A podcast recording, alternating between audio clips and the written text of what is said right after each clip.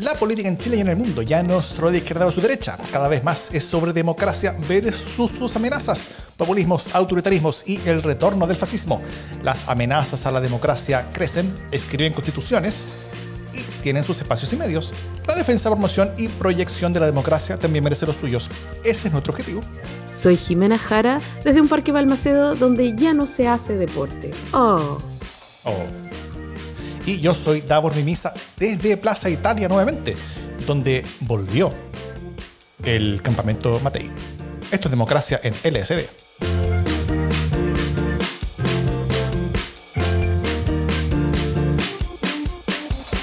¿Cómo estás, Jimena Jara? ¿Por qué ya no, se, ya, no, ya no se hace deporte por allá?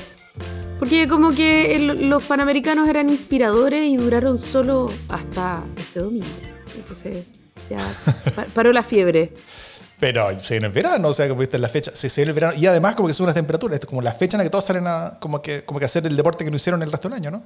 No, en realidad acá al frente casi siempre el deporte que se hace es como, como con espadas láser de flúor, Ah. ¿cachai? Como estos, estos caballeros virtuales, no sé, no, no sé cómo explicarlo. Los caballeros Jedi. Sí, yo, yo, yo un tiempo por acá frente a la mía tenía, tenía que se juntaba gente con espadas, pero, pero, pero de verdad. O sea, no, no de- eran como, como vestidos como de medievales o de vikingos, cosas así, hacían como sus cosas. Era simpático. Anecdótico. sí. Bueno, el día de hoy vamos a hablar un poquito sobre cómo se vienen las campañas eh, ante el plebiscito, eh, entre el apruebo y el, entre el a favor y el en contra. Y luego vamos a hacer un pequeño zoom a cómo están surgiendo estas nuevas institucionalidades locales que están, parece que, mostrando bastantes problemas entre las gobernaciones y los servicios locales de educación pública. Y ver cuáles son los caminos de salida. Eso, pero antes un par de temas de la casa, muy, muy breves. El primero es que estamos en un nuevo mes, estamos en noviembre. Eso significa que pronto se viene, y espero que pronto se venga, el LSD sin censura de noviembre, que es el programa especial que hacemos exclusivamente para todos nuestros queridísimos y queridísimas aportantes. Eh, los links para poder aportar a Democracia en LSD, para poder hacer más y mejores podcasts, están en las descripciones y notas del podcast o video si nos escuchan o ven.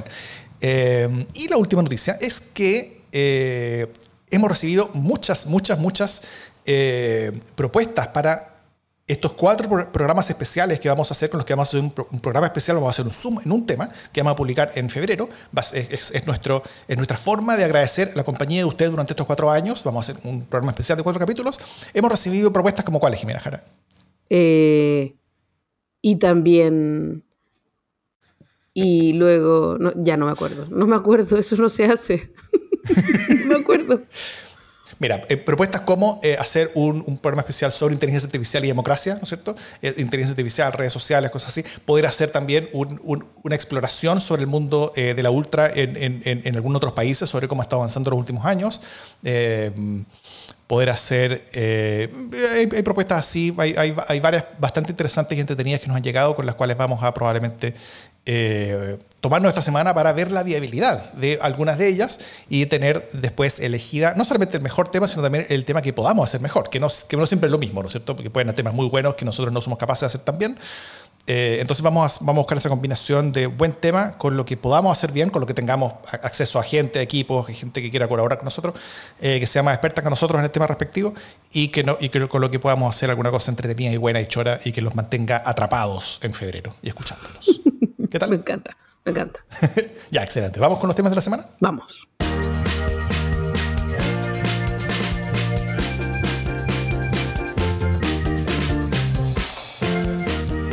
Cuando ustedes estén escuchando este podcast, probablemente vamos a estar a muy, muy poquitas horas de que se entregue el nuevo texto eh, de propuesta de nueva constitución al presidente de la República.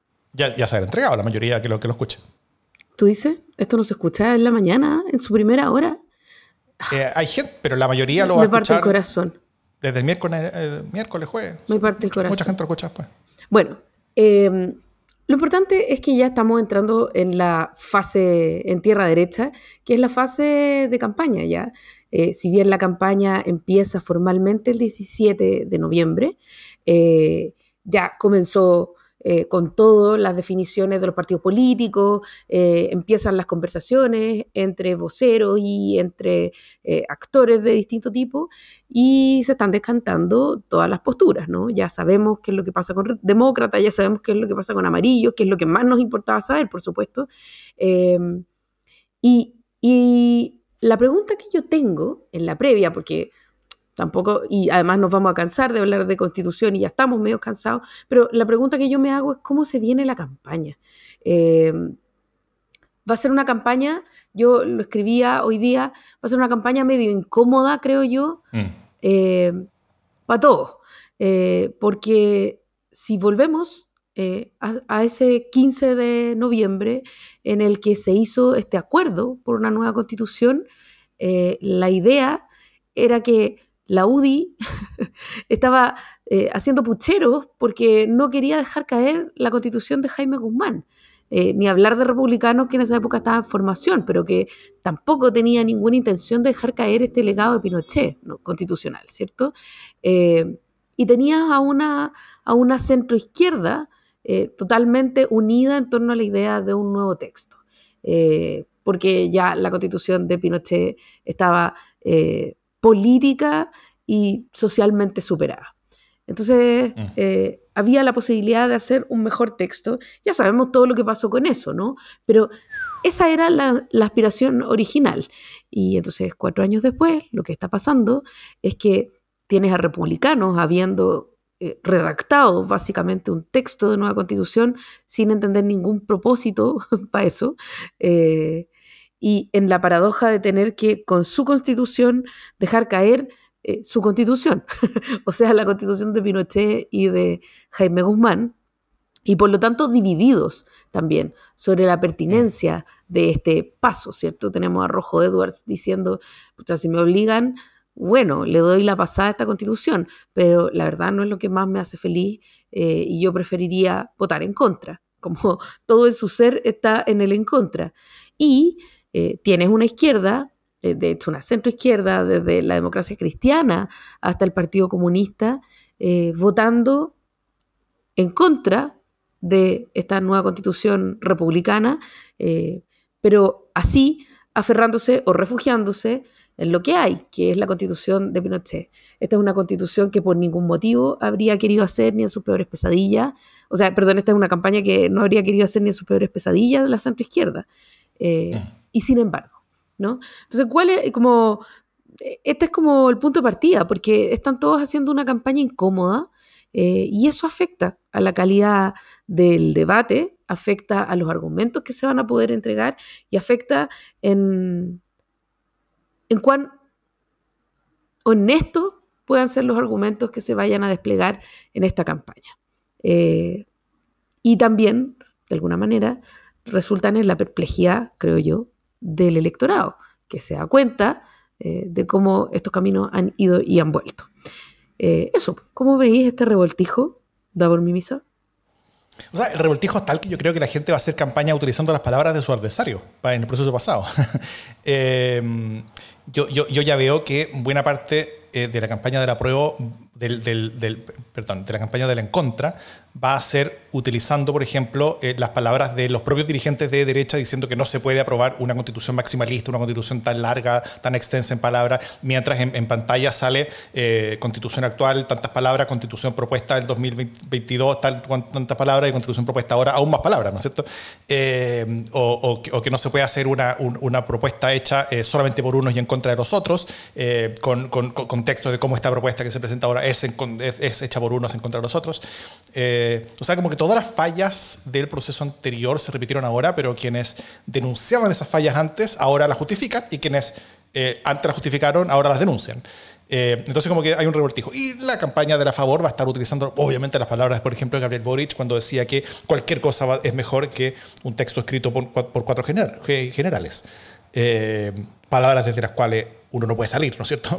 Cuando Boric dice eso, él ya no puede salir de, ese, agujero documental, tiene que esquivar nomás la, la, consecuencia lógica de esas palabras que dijo, eh, sino desdecirse completamente de eso. Eh, decir, no sé, me, faltó imaginación cuando, cuando, dije eso, me equivoqué cuando lo dije, no sé. Eh, nunca es tan bueno decir que uno, que uno, se equivocó, o, es costoso al menos. entonces sí, pues, es, es, es, es, complejo, yo creo que todos están súper incómodos en, en, en hacerla.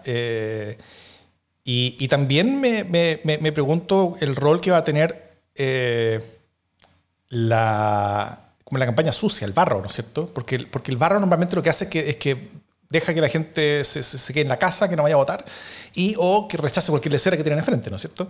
Eh, ahora, quienes más promovieron el barro en, en, la, elección pasada, lo hicieron pensando en eso. Ahora no les va a servir mucho tal vez promover tanto barro porque eh, votar en contra no es algo que ellos quieren eh, que, suceda. Entonces, quizás ahora los que el mundo del, del, en contra podría estar utilizando más un barro, no sé. Eh, veo que está, que está complicado y veo que, la, bueno, que, la campaña de la favor es un poco más fácil que la del en contra, pero todas las campañas yo creo que son iguales, llenas de, en el sentido que están bastante llenas de inconsistencia entre lo que las personas dijeron en el proceso pasado y lo que están diciendo ahora. Lo que defendieron antes es lo que están rechazando ahora y lo que rechazaron antes es lo que están defendiendo hoy día. Eh, entonces, como que no solamente eh, el, tema constitucional está dejando bien con, bastante desesperanza a, muchas personas al ver dos textos muy rechazables, eh, sino que también eh, el propio sistema político está quedando muy mal después de todo esto, con, su, con sus volteretas que son dignas de, de no sé, pues de la, gimnasia artística que vimos en, en, en, las Panamericanas. Sí, yo creo que es una campaña compleja para los dos bandos. Eh, Creo que evidentemente el costo de la intransigencia le toca esta vez a la derecha, eh, pero más allá de que eso sea así, redunda en frustración, eh, porque efectivamente hay dos procesos que son muy largos, son caros además, y, en los que nos han llenado de, promesas, ¿no? Y, y, por lo tanto se genera un hastío. Entonces, sí, una campaña busca generar emociones, eh, es difícil que siguiendo las líneas del marketing político tradicional, que es como producir emociones positivas o ponerlo en positivo, yo creo que en esta campaña lo positivo va a ser difícil de instalar. Eh, mm. Porque estamos partiendo del hastío, estamos partiendo del desgano, estamos partiendo de la frustración y de la desconfianza. Eh, y es en ese, digamos, en esa lógica que nos vamos a ir moviendo. Ahora, eh, paradójicamente, a pesar de que el encuentro hoy día parece tener todas las de ganar, también hay como indicios de que va a ser una elección estrecha, ¿no? Eh, entonces, si bien el hastío es general, algunos lo resuelven así como, bueno, ya probemos esta cuestión como para que se acabe, y otros lo van a resolver diciendo, Nica, eh, que se acabe nomás. Entonces, eh, también es bien loco de qué manera se está decantando eso. Eh, todo indica que va a ser un resultado bastante más estrecho que, que lo que ocurrió la otra vez. ¿Por qué? Yo no sé si, indica que el resultado va a ser más estrecho que lo que ocurrió otra vez. O sea, las encuestas continúan dando resultados. O sea, las encuestas hoy día están menos estrechas de lo que estaban para, para, la para el mismo momento antes de la votación de la, la vez pasada. Eh, quizás el movimiento es distinto, ¿no es cierto? El, el, movimiento, salvo el final que parecía, según algunas encuestas, que se, que se acercaba la prueba y el rechazo en el, plebiscito pasado, pero cosa que nunca sucedió. Eh, ahora como que, como que algunas encuestas muestran que la cosa se está acercando, otras no muestran, y hay otras encuestas chaya que muestran que la cosa está cerca de empatarse, cosas así, pero esas no hay que pescarlas porque son malas. Eh, las encuestas serias muestran una gran distancia, eh, que según un par de estas encuestas, es una tendencia que se está cortando un poquito. Pero aún, aún acortándose un poquito, sigue estando lejos de las encuestas eh, antes del plebiscito pasado. Eh, así que yo, yo no estoy nada seguro que, que, vaya a estar más, más cerca que el, que el, que, el, pasado. Ahora, dicho eso, puede estar más cerca que el pasado y puede incluso acercarse, darse vuelta y puede ganar el, el, favor. O sea, eso son cosas que pueden pasar. Falta un rato todavía para la elección y, y, cosas pueden pasar y, y nadie sabe eh, que, sucede. Hay, hay, hay, actores que le falta por hablar y si se hablan pueden, pueden generarse todos estos cambios. O sea, si Boric se mete mucho en el tema, eh, va a ser una ola en contra de la, cualquier posición que tenga Boric, ¿no es cierto?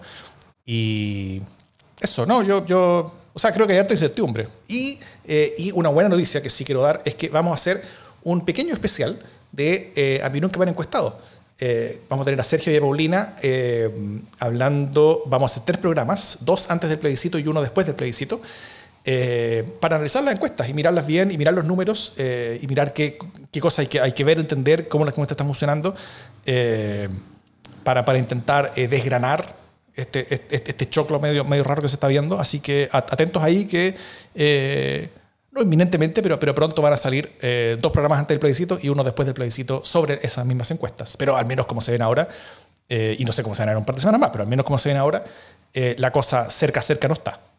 O sea, continúa, si, la, elección es ahora, con, los, resultados de, las encuestas serias, el resultado sería eh, parecido al del plebiscito pasado, un poco más alejada las posiciones. O sea, el en contra tendría más de 60%.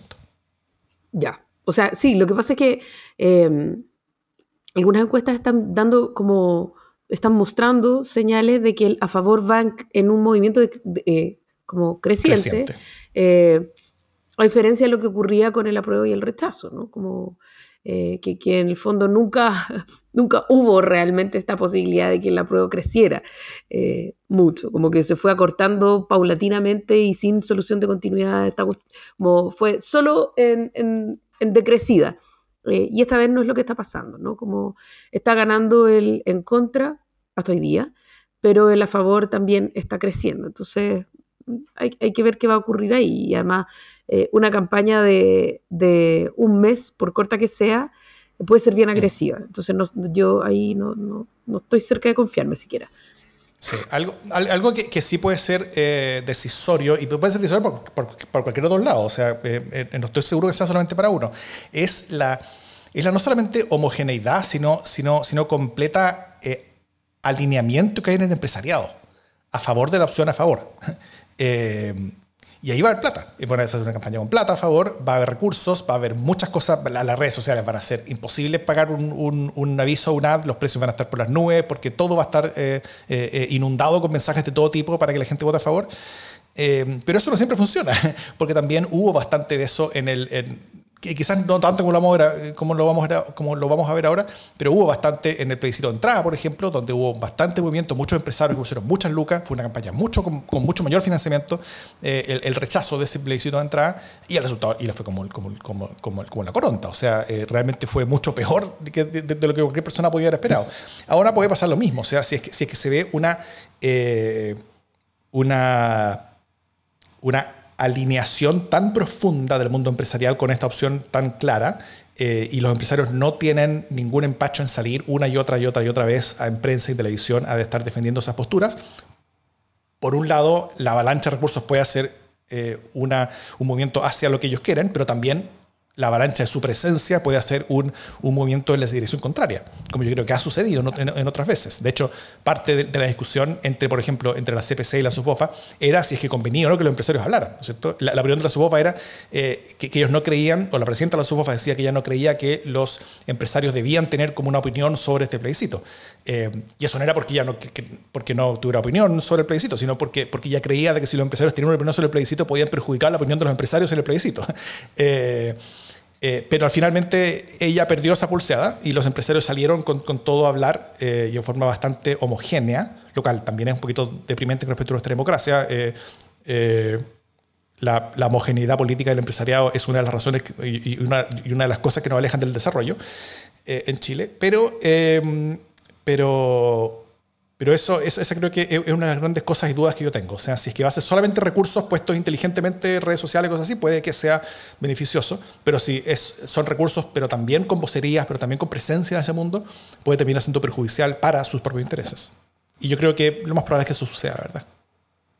Sí, aquí hay dos cuestiones que se están intentando eh, en paralelo o que, que pueden como recalibrar el juego. Una de ellas, se supone, es lo que diga el gobierno, ¿cierto? Cuánto entre el gobierno en, la conversación sobre, sobre la nueva constitución. Y yo creo que el gobierno está súper claro de que esta vez no tiene que entrar en ese juego.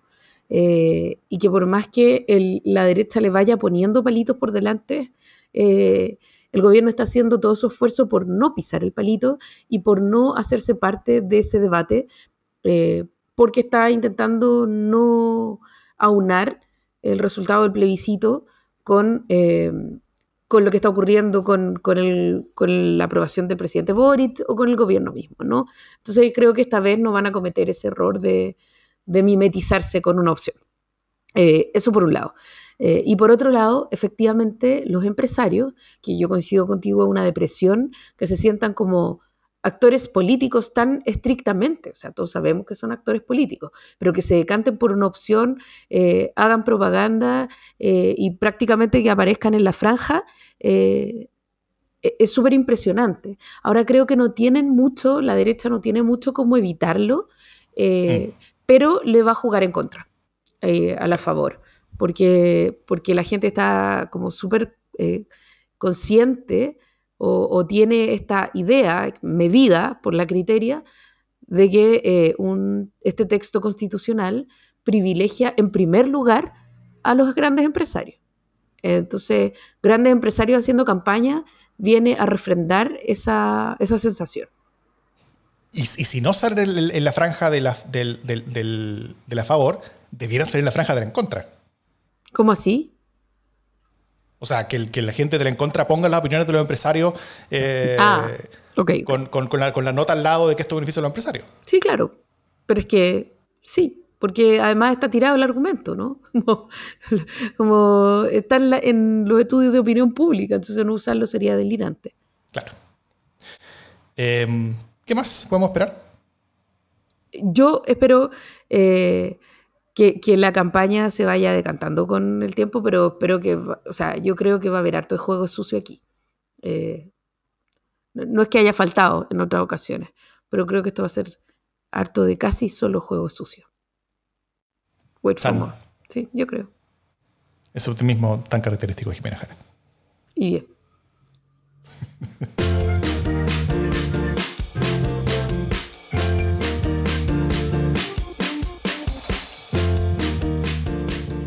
donde no hay juego sucio, sino que solamente juego limpio, porque no hay nada más limpio que, la, pureza de las tradiciones, es en la sección favorita de los niños de democracia en el SD, el pastelazo de la semana.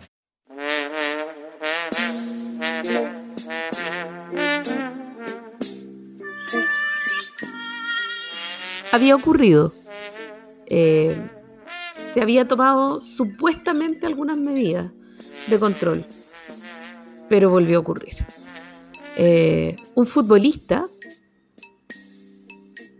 voy a buscar el nombre porque obviamente lo olvidé, se llama Jordi Thompson, eh, un jugador de fútbol de Colo Colo, eh, ah. fue detenido por agredir a su novia, a su pareja, y haberla como intentado asfixiar en un episodio de violencia intrafamiliar. Esto es un delito eh, es algo que ya había pasado. Eh, y entonces, eh, la gran pregunta, que, mi, y mi pastelazo es para, no solo para él, que es un agresor, sino para Colo Colo, que es el, club, el club deportivo en el que él trabaja, que le paga su sueldo y que por lo tanto tiene un poder relevante a la hora de decidir qué se hace con este cristiano, eh, su falta de sanciones y su intento de básicamente cuidarlo y protegerlo porque es un jugador, eh, a mí me parece que no tiene nombre. Eh, como creo que en casos como este, así de graves, la primera es la vencida. y, y si no, ¿cuál es la señal que están dando al resto de los jugadores? ¿Cuál es la señal que están dando a sus hinchas? ¿Y cuál es la señal que están dando a un país, siendo probablemente el club deportivo eh, más relevante. Así que, chao con Colo Colo. Pastelazo nomás. Solo, solo decir que sacaron un comunicado oficial hace algunas horas diciendo que rechazaban los hechos de violencia contra la mujer, cual es qué, bueno, qué bueno que no les guste en general. Pero, que, pero que también se habían decidido por la separación inmediata del jugador del primer equipo. No es lo mismo que echarlo, pero, pero, pero del sacarlo del primer equipo, eh, o sea, es una consecuencia. Y, eh, y eso. Si, si, tan solo hubieran tenido esta opinión la primera vez que ocurrió. Claro. Como, no, no, no, no nos gusta que agredan por segunda vez a, mujeres. Eh, no, no, no, amigo. Mi pastelazo eh, van hacia esta línea. Este, esta semana vimos como un grupo de, personas que, lo dan todo en una competencia, miraron hacia las cámaras y mandaron a callar a alguien que, debiendo haberlos apoyado, hizo lo contrario. No me refiero a las atletas de la posta 4 por 100 femenina cuando mandaron a callar a Sola Barrieta y a Macarena Reyes, sino a las y los presidentes de partidos oficialistas que con diversos tonos mandaron guardarse al presidente de la República, eh, luego que este, no una, sino dos veces eh, en la semana pasada, opinara sobre el proceso constitucional. Recordemos, como decíamos recién, eh, lo único que quiere José Antonio Cast y las huestes de la, favor es tener al presidente como adversario personal en, la, disputa, en el plebiscito, para poder convertirlo en un referéndum sobre el gobierno. Eh, y cualquier referéndum sobre el gobierno, tanto este gobierno como cualquier otro con 30 menos puntos de aprobación, eh, ese gobierno perdería por Guaraca ese referéndum. Entonces, cuando el presidente primero dijo que la propuesta no era de cerca una de consenso, como tal, como ya había sido la vez pasada, eh, y se había impuesto una mayoría circunstancial. Y después desde, Estados Unidos dijo que estaba preocupado por el plebiscito, saltaron todas las alarmas. ¿Por qué el presidente está hablando de esto? Se preguntaron los presidentes de partido.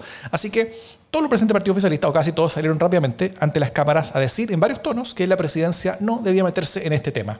Y tienen razón. Así que pastelazo para el presidente y para Sola Borrieta también, eh, de paso, por casi lo mismo. Yo nomás me pregunto si en algún momento vaya a soltar de casero al presidente. Eh, eh, a ver, ¿esto fue un pastelazo o no fue un pastelazo? No, no, no. O sea, lo que yo quiero decir es como si el pastelazo cada semana es localizado.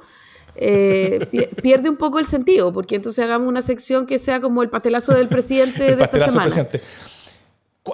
¿Cuándo va una semana sin pastelazos saliendo de esa oficina? No, no, no, no te compro. O sea, está bien, como hay cosas más mejores y mm. menos peores, pero, pero también encuentro que, que que, que, suéltalo un poco porque hay hartas cuestiones pencas pasando y hay harto pastel suelto. Eso nomás. Mira, tengo fe. Tengo fe que pronto no voy a tener qué cosa decir en esta sección. Y voy a tener que buscar otro, otra presa.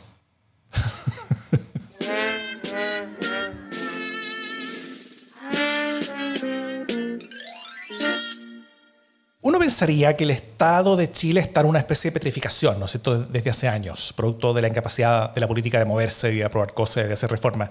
Pero no es nada así. Eh, en buena parte producto de las no pocas, sino que bastantes reformas hechas en el segundo gobierno de Bachelet eh, y otras que se han estado implementando desde, antes o un poco después, eh, seguimos avanzando en, varias cosas. Seguimos avanzando en la implementación de hartos cambios y muchos de ellos han tenido hartos problemas. y, y, queríamos hacer un zoom eh, en algunas nuevas instituciones e institucionalidades locales, como los gobiernos regionales y los servicios locales de educación pública, los SLEPs. Eh, los primeros están viviendo su histórico primer periodo democráticamente elegido. Eh, en el año nuestro señor de, 2021, ¿fue ese año, 2020? Se, eligieron por primera vez los, gobernadores y no han estado faltos de polémicas. De hecho, buena parte de los escándalos de corrupción ligados a las fundaciones se han localizado ahí, en, las, en los gobiernos regionales, por ejemplo. Eh, y los servicios locales de educación pública, ¿para qué decir? ¿no cierto? Están, eh, sobre todo con lo que se vive ahora en Atacama, con, esta, con, este paro de, funcionarios y docentes que lleva ya varias, varias decenas de días sin, sin clases en, todo, en, en, buena parte, de en toda la región, creo. Eh, está en juego toda la transformación de la gestión local de la educación pública. Entonces, Jiménez, me gustaría preguntarte, ¿estas son, son, son crisis esperables para los primeros años de nacimiento de cualquier cosa? En Chile, en cualquier país como Chile, mientras vamos aprendiendo y adaptándonos? ¿O son eh, demostraciones de institucionalidades que fueron creadas con, no sé, con demasiado voluntarismo y que muestran probablemente la necesidad de tener que estar retrocediendo en autonomía y en responsabilidad para esas institucionalidades, sino borrando y echando para atrás la reforma? ¿Cómo, cómo, cómo ves tú? No sé si prefieres verlo en general o, quieres tomar eh, uno de estos dos temas primero. Pucha, yo creo que a ver, no es solo la creación de una nueva institucionalidad lo que es riesgoso, siempre es riesgoso. O sea, cuando tú despliegas una nueva institucionalidad, eso tiene complejidades, siempre. Eh, y probablemente haya dificultades en, su funcionamiento siempre. Pero en este caso, además, se trata de una, de una institucionalidad eh, desconcentrada territorialmente, ¿cierto? Entonces, eh, son, son instituciones que se crean eh, en todo el país y que tienen presupuestos que se operan y se determinan localmente. Eso, eh, que en principio es siempre una buena idea, porque permite que cada territorio determine eh, su propio presupuesto lo destine y lo ejecute, ¿cierto? Un poco como pasa con, fondos de los municipios, que además tienen un fondo común municipal, pero que tienen sus propios presupuestos. entonces, la idea es que las gobernaciones no estén rogando por plata cada vez que necesitan eh, ejecutar un proyecto, ¿cierto? Entonces es súper importante que los gobiernos regionales, por ejemplo, tengan sus propios fondos eh, y puedan ejecutarlo. Otra cosa es que los gobiernos regionales no tengan costumbre de asignar sus fondos, de echar a andar licitaciones, que no haya suficiente masa crítica muchas veces en las regiones para postular eh, a esos fondos o que algunas de las tareas que se tienen que ejecutar sean tan complejas eh, y o tan urgentes que necesiten asignación directa.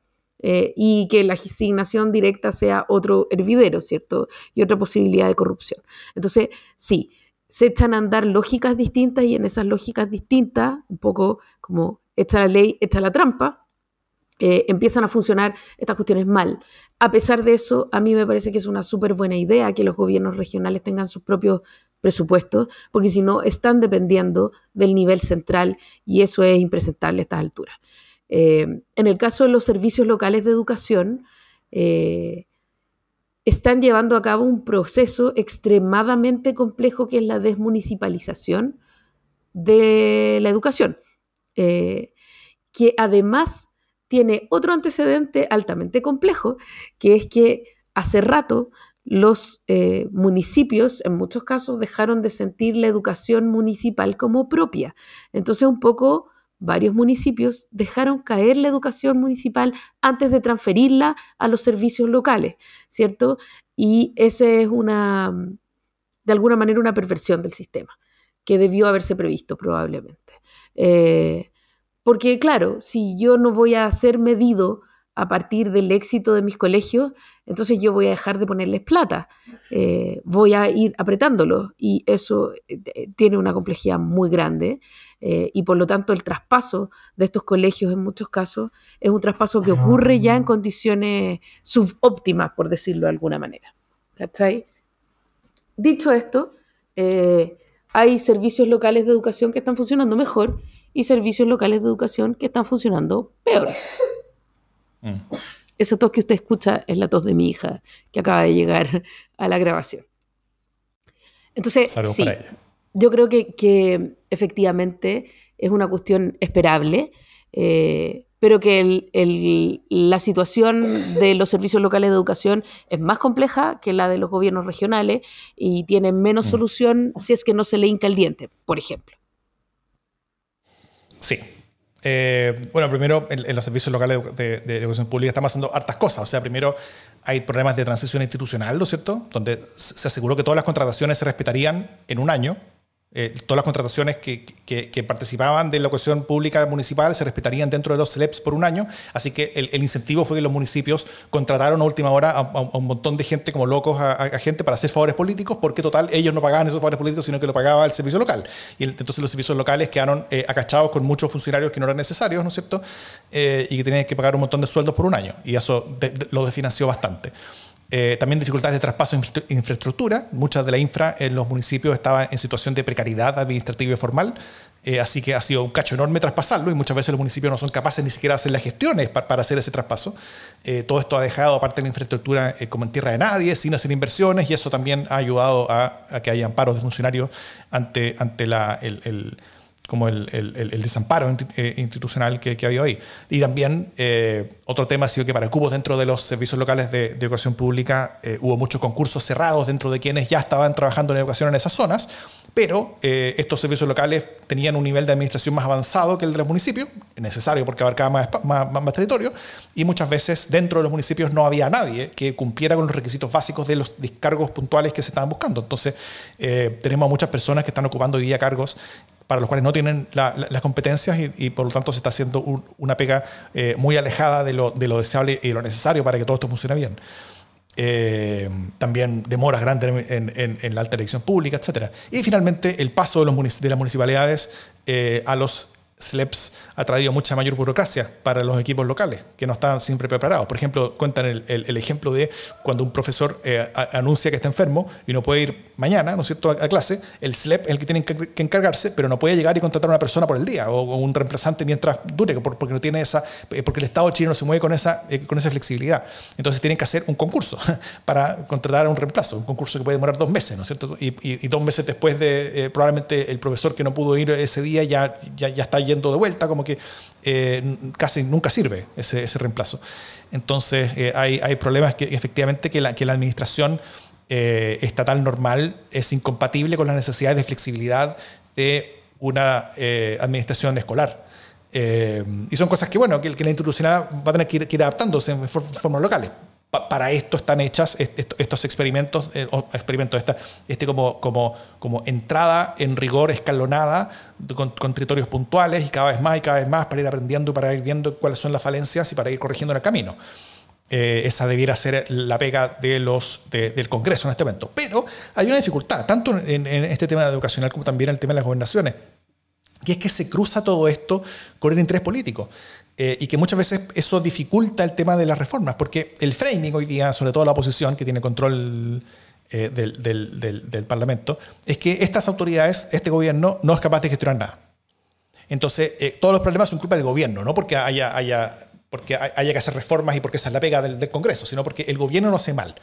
Eh, entonces, que, el Congreso resuelva las cosas para que el gobierno lo pueda hacer y para que el gobierno después diga que las cosas se hicieron bien, eso rompe un poquito el framing, que, es el interés de la oposición, ¿no es cierto? Que este gobierno hace las cosas mal y somos nosotros los que las vamos a hacer bien después y por lo tanto tienen que elegirnos a nosotros en, la próxima. Y el camino de reforma necesaria para ir solucionando los problemas que van apareciendo eh, eh, en este como nacer doloroso institucional de, de, entes locales nuevos, necesita de un legislativo que esté que, tenga el incentivo de estar buscando las soluciones en vez de que tenga el incentivo de estar demostrando que el gobierno no se la puede. Y son incentivos distintos. Y los resultados legislativos ante esos incentivos distintos son muy distintos también. Entonces, eso yo, creo que está causando una mayor demora de lo necesario de las reformas en el legislativo eh, y, que, puede ser, eh, y que puede ser complicado que, que estas cosas se solucionen en el corto plazo por esto mismo, porque el incentivo en el legislativo hoy día, sobre todo ahora que estamos empezando, eh, ya, ya entrando en el periodo electoral, parece que no hemos salido del periodo electoral los últimos cinco años, pero, pero, pero, pero, estamos entrando ahora más, eh, estamos a menos de un año de la próxima municipal y, un año después viene la parlamentaria y presidencial, va a ser difícil llegar a esos acuerdos, creo yo. No sé si tú lo ves así también sobre estos incentivos eh, legislativos y framing de relato. Estoy de acuerdo contigo, estoy de acuerdo contigo y creo que eh, la situación, voy a entrar como en lo específico, pero creo que la, situación de Atacama, por ejemplo, eh, es mala en el sentido de que, de que permite una narrativa muy negativa de lo que está ocurriendo con los servicios locales, que efectivamente están funcionando como eh, en condiciones complejas en distintos territorios, pero lo más complejo es la no resolución de lo que está ocurriendo. Eh, o sea, esto no es, creo yo, que la idea de la desmunicipalización sea mala. No es que los servicios locales de educación sean en sí mismos una mala respuesta o una mala forma de administrar los colegios. Eh, pero sí es malo que no se resuelva rápidamente lo que está ocurriendo, porque eso eh, va generando lecturas ciudadanas que son críticas a este modelo. Y lo que no necesitamos es otros modelos educativos y de gestión de la educación pública que tampoco funcionen. Eh, o sea, yo creo que en esto es súper importante ser súper rápido, eh, resolver los problemas de infraestructura y estar súper atento. Y yo creo que en eso ha habido, ha. Sobre todo desidia el gobierno de Piñera, o sea, ni qué decir porque esta no es una cuestión, realmente Cataldo tiene razón cuando dice esta no es una cuestión que empezó en marzo del, 2022, pero también, pero también ha pasado harto rato desde marzo del 2022. Eh, sí.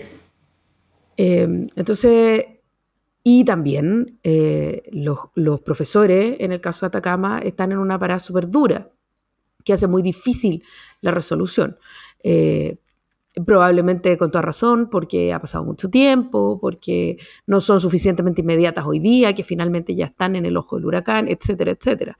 Eh, pero creo que lo que hay que evitar es que Atacama o la situación Atacama eh, se repita y se disemine por distintas regiones y por distintos servicios locales en Chile.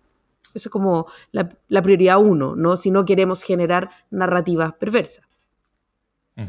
De hecho, hay, mucha crítica dentro del oficialismo mismo sobre el rol del, ministro Ávila, el ministro de Educación anterior de este mismo gobierno, eh, y, y, se ha criticado mucho sobre cómo durante su gestión estos problemas, o sea, no solamente no se solucionaron, sino que se gestionaron mal y, derivaron en que hubiera eh, una crisis finalmente y un conflicto grande. O sea, eh, si, bien la falta de solución legislativa a ciertos problemas importantes ayuda y, hace posible que haya un conflicto, una buena gestión política puede evitar el conflicto a pesar de eso. y eso fue lo que no hubo. Así es, así es. Entonces, hoy día como creo que es capital en varios niveles. Eso es lo que quiero decir, como esto no se trata únicamente de resolver lo que está pasando con los niños y las niñas en Atacama, que sí, sin duda, eh, debería ser la prioridad 1-1, pero no es lo único que está pasando. O sea, lo que se está jugando en la resolución de, esta, de, este conflicto es también cómo se leen los servicios locales de educación y cómo va funcionando un otro modelo para la educación pública, que está súper castigada. O sea, realmente mm. pongámosle un poquito de pino, opino. Y, te propongo tal vez un, como posible cambio de relato, en el sentido de que, y, no sé si tú estás de acuerdo conmigo con la, con la, con la primera impresión que, yo mostré, ¿no es cierto? De que, de, que uno pensaría de que, eh, de que el Estado chileno está petrificado, como que no está haciendo cosas nuevas, de que estamos menos quietos de hace, tiempo. Pero este tipo de cosas muestra que no, o sea, que, hay cambios que y que se están produciendo los cambios, pero que eh, tal vez nos ayudaría a ver dónde está el problema en el sentido de poder mostrar... Eh, que estamos evolucionando, estamos creando nuevas instituciones en un, en un modelo de creación como, como, eh, eh, como escalonada, en una, en una creación donde escalonada de dos tipos distintos, ¿no es cierto? En, el, en el, caso de los SLEPs, esto partió en algunas regiones eh, para ir creciendo de a poco, ¿no es cierto? Para ir, ir, encontrando problemas, viendo problemas y poder, poder solucionarlos en forma temprana antes de que afecten a, a mayor cantidad de gente. Eh, y en el otro caso, en el caso de los, de los gobiernos regionales, partieron sin casi, casi ninguna atribución, sino que simplemente como con un escritorio, eh, algo de poder para decir algunos, algunos fondos y, y, y, y, no mucho más que eso. Y con su propia capacidad política para, para poder moverse y, articular a otros actores existentes, que, que, es lo que ha hecho Orrego, por ejemplo, Santiago, qué sé yo. Y, de esa manera ir, ir también erotiendo en el camino y después eventualmente darle más atribuciones mientras vayan eh, ocupando mejor su espacio, o, ocupando su espacio. Pero finalmente ahora lo que está sucediendo es que estamos, estamos probando con, este crecimiento lento y estudiado y serio y gradual de estas instituciones, pero las, las otras instituciones, que son las llamadas a ir corrigiendo los problemas que se están presentando, en particular el legislativo, eh, esas son las que no estarían haciendo, su pega en este momento, ¿no es cierto? Como que ahí podría estar este, este, este cuello de botella institucional de reforma. Eh, eh, entonces, más que decir que en el Estado no está pasando nada, es, decir que estamos teniendo eh, serios problemas en, el sistema político, en la capacidad legislativa de poder solucionar las cosas que van surgiendo para poder siquiera lidiar con los cambios que sí están ocurriendo. Y finalmente, no estamos viendo cambios porque justamente porque no se están corrigiendo estas cosas importantes en, cambios que sí están en curso y que están ocurriendo y, que están teniendo resultados peores de los que podrían tener porque estamos teniendo este cuello de botella institucional legislativo. Sí, lo que pasa es que en la creación y en la gestión de la política pública, eh, la evaluación de la gestión es crucial. Eh, y yo creo que ahí había un problema relevante que también yo no quiero ser injusta, tiene mucho que ver con otros problemas que ha debido manejar la institucionalidad educativa. Por ejemplo, la pandemia y las consecuencias de la pandemia, ¿cierto? Entonces, hasta hace dos o tres meses, eh, los grandes dramas, y que no han dejado de ser drama, ojo, de, la conversación educacional, tenían que ver con el ausentismo escolar, tenían que ver con, la caída en los aprendizajes a partir del, del, de, se llama? De cuando nos encerramos, eh, ya se me olvidó cómo se llamaba eso. Eh, las cuarentenas. De las cuarentenas, de la larguísima cuarentena. Entonces, eh, eso tuvo efectos devastadores sobre la educación pública concretamente, sobre la educación más pobre. Eh, y por lo tanto la gran discusión era cómo podemos hacer eh, que los chicos vayan más al colegio, que haya planes de refuerzo, está todo este plan de los tutores, como para poder enseñarles en cuestiones tan básicas como la lectoescritura. Eh, entonces estamos con un nivel de retraso en los aprendizajes en cada colegio que es un desastre. y gestionar ese desastre y al mismo tiempo ir evaluando de qué manera funcionan administrativamente los SLEPs, no es fácil cuando tú no tienes todo el corpus funcionario que deberías, ¿cierto? Eh, no, estoy diciendo que sea eh, esperable o que eh, es bueno o normal que nuevas políticas que se están implementando dejen de ser monitoreadas porque si son planes pilotos, justamente una de las gracias es que vayan siendo eh, monitoreadas críticamente todo el tiempo. Y eso no ocurrió. Solo estoy diciendo que hay una razón también eh, de, por qué esta, esta, área de nuestra vida está colapsada, que es que están ocurriendo muchas cosas eh, complejas al mismo tiempo. Dicho eso, como desde la pata del Estado, también desde lo normativo el Congreso ha estado tensionado y el proceso constituyente, yo no quiero caer en un relato como facilista, pero el proceso constituyente se ha ido también quedando con varias de las luces eh, de los debates. Entonces, eh, también creo que es importante que podamos hacer como una mirada crítica eh, de hasta qué punto la conversación sobre el proceso constituyente y el foco sobre el proceso constituyente nos ha impedido también tener foco en otras conversaciones que son relevantes y así derivar la solución de esas conversaciones a las instancias que correspondan, a la Contraloría, eh, al Consejo de Defensa del Estado, eh, al Congreso, a la justicia y al, y al Ejecutivo, ¿cierto? Porque parecía que la conversación constitucional no iba a tener efecto sobre el regular curso de las cosas, pero eso verdaderamente no es así. Eh, entonces, yo creo que es una cuestión que también hay que ponderar en el momento de, volviendo al tema número uno, eh, decir, bueno, queremos una nueva constitución, porque, ojo que la nueva constitución, si se, si se eh, aprueba, tiene también aparejado un largo camino de adaptaciones técnicas, ¿no? y, legales. Entonces, eh, también van a estar acachados el Congreso y, los congresistas de estos debates sobre cómo adaptamos la ley tal y cual. Eh, dicho lo cual, en contra. Ah, no, pero, pero, pero sí, quiero decir que esta es una conversación eh, crítica que se relaciona con otras muchas situaciones críticas. Esto no es solo gente que está echando, echa para atrás como sacándose la pelusa al ombligo en los servicios locales de educación o en el Mineduc, eh, sino que hay otras situaciones críticas que, gestionar. Y solo dejar con, con, el hecho de el demostrar que la política es un efectivo catalizador y movilizador y capaz de generar cambios que afecten a la vida de las personas, eh, es probablemente la principal defensa que, que, todo país tiene a su propia democracia. Así es. O sea, si no somos capaces de generar reformas y, hacer cosas, eh, entonces, ¿para qué tenemos democracia? ¿No es cierto? Mejor, o sea, eh, eh, podemos terminar pensando de que, de que todo este institucional, todo este armado es, más una, una obstrucción a, que las cosas funcionen, a, a que sea una, una, una posibilidad. Y, y, ahí es donde, donde discursos de solo yo puedo lograrlo, eligen a mí y yo voy a poder hacer todo, y, saquemos a todos estos, ¿no es cierto? Saquemos a la, a la, a la casta política, como, dice, eh, eh, como dicen eh, algunos, del camino para que las cosas puedan pasar. bueno, esos son los relatos peligrosos donde, donde en esos casos aún menos cosas pasan, pero, pero, pero hay muchos deterioros que después las personas terminan sufriendo en el largo plazo, como vemos en tantos ejemplos de derecha a izquierda, de derecha e izquierda.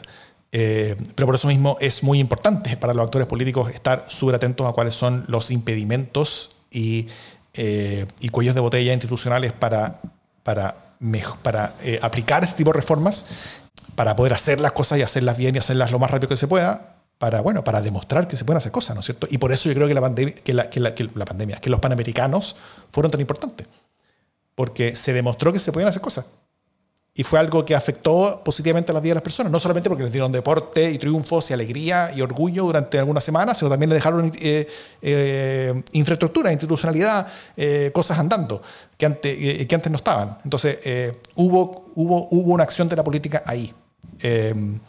Y, y, si lo pudimos hacer con los panamericanos, lo deberíamos poder hacer también con las gobernaciones y con los servicios locales de educación pública, ¿o no? Así es, totalmente de acuerdo.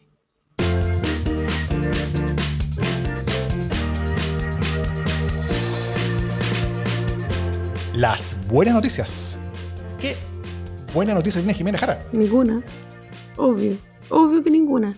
Capaz que se me ocurre alguna que chamullentear, pero en este momento no tengo buenas noticias.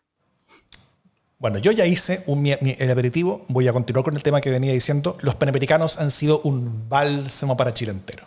eso lo dijo alguien, pero tal cual. Así como. ¿Sí? Sí, como que ah, vi pasar una cuña de alguien diciendo. ¿Con el bálsamo? Sí, pero un bálsamo, un bálsamo. Como que están compartiendo el bálsamo con no sé quién. Dijo champú. ¿no? ¿no? dijo bálsamo. Dijo bálsamo, no dijo crema, no dijo nada. No dijo, no dijo, dijo bálsamo. Eh, no, no, me acuerdo quién. Un, un, un, body soap, ¿no? Es el body soap de nuestra institucionalidad. Eh, bueno, los, los panamericanos han sido un bálsamo para Chile entero. Eh, cuando empezaron, acá lo pusimos como, como interrogante, ¿no es cierto? De si iban a seguir tan bien como parecían estar partiendo. Eh, y yo creo que siguieron así de bien, y, quizás mejor aún. o sea, no solamente en triunfos deportivos, sino también en organización, en, lo impecable que todo, que todo salió, en lo bien que se vio desde afuera. yo creo que fue nada menos que una proeza de capacidad de gestión pública el, el haber tomado estos juegos que estaban súper atrasados en su organización, en, en su infraestructura, de nuevo, no solamente por, eh, por, por, por, falencias personales, institucionales y políticas, sino, sino porque pasaron cosas como estallido, como pandemia, muchas cosas donde la atención también se fue por otros lados, entonces hubo, hubo trazos comprensibles. Eh, pero se llegó, a pesar de todo eso, a un buen puerto. Eh, Chile demostró al hemisferio que todavía podemos hacer cosas grandes y sobre todo Chile demostró a los chilenos y las chilenas que podemos hacer cosas grandes. Y eso en sí es una gran cosa, creo. Eh, que nos va a permitir mirar las cosas desde otra perspectiva, con un poquito más de optimismo y un poquito más de esperanza.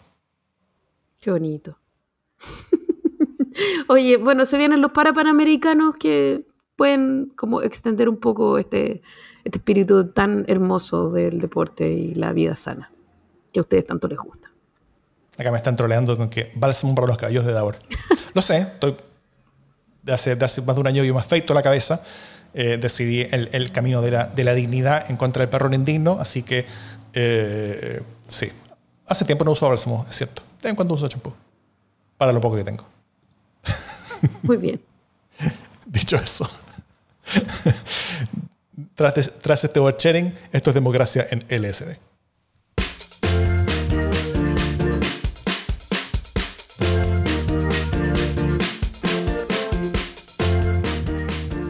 ¿Moreira se volvió socialdemócrata?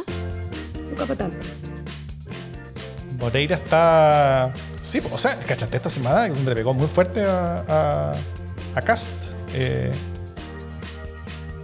Es que yo creo que, bueno, el Rojo Edwards también lo detesta, ¿no? Como igual Cast eh, eh, genera bastante suspicacia en su mundo. Entonces. Y además Moreira es un gallo bien impredecible, en general como de es bien como de pasiones profundas, ¿no? Como pinochetista hasta la última fibra, ¿cachai? No importa que, haya muerto el último pinochetista sobre la tierra, él va a estar ahí con, la bandera del pinochetismo hasta morir. Eh, además como que le gusta contar, no puede evitar contar cuando le hacen como cochinadas internas, ¿no? Como yo nunca me voy a olvidar cuando, cuando, cuando le quitaron como la candidatura por Santiago. Eh, mm y él aparecía como atrás todo estoico, pero al otro día igual dio una declaración y dijo, como dicen que la política es sin llorar, pero yo ayer quería llorar. Eh, oh. y, años después, como un par de años, cuando ya era senador, eh, como por, ya no me acuerdo qué región, en el sur. Chiloé, los lagos, Dijo algo así como recriminándole a su partido que, me tiraron a morir al sur, ¿cachai? Representando ese sur. Entonces, claro, como que medio lenguaras.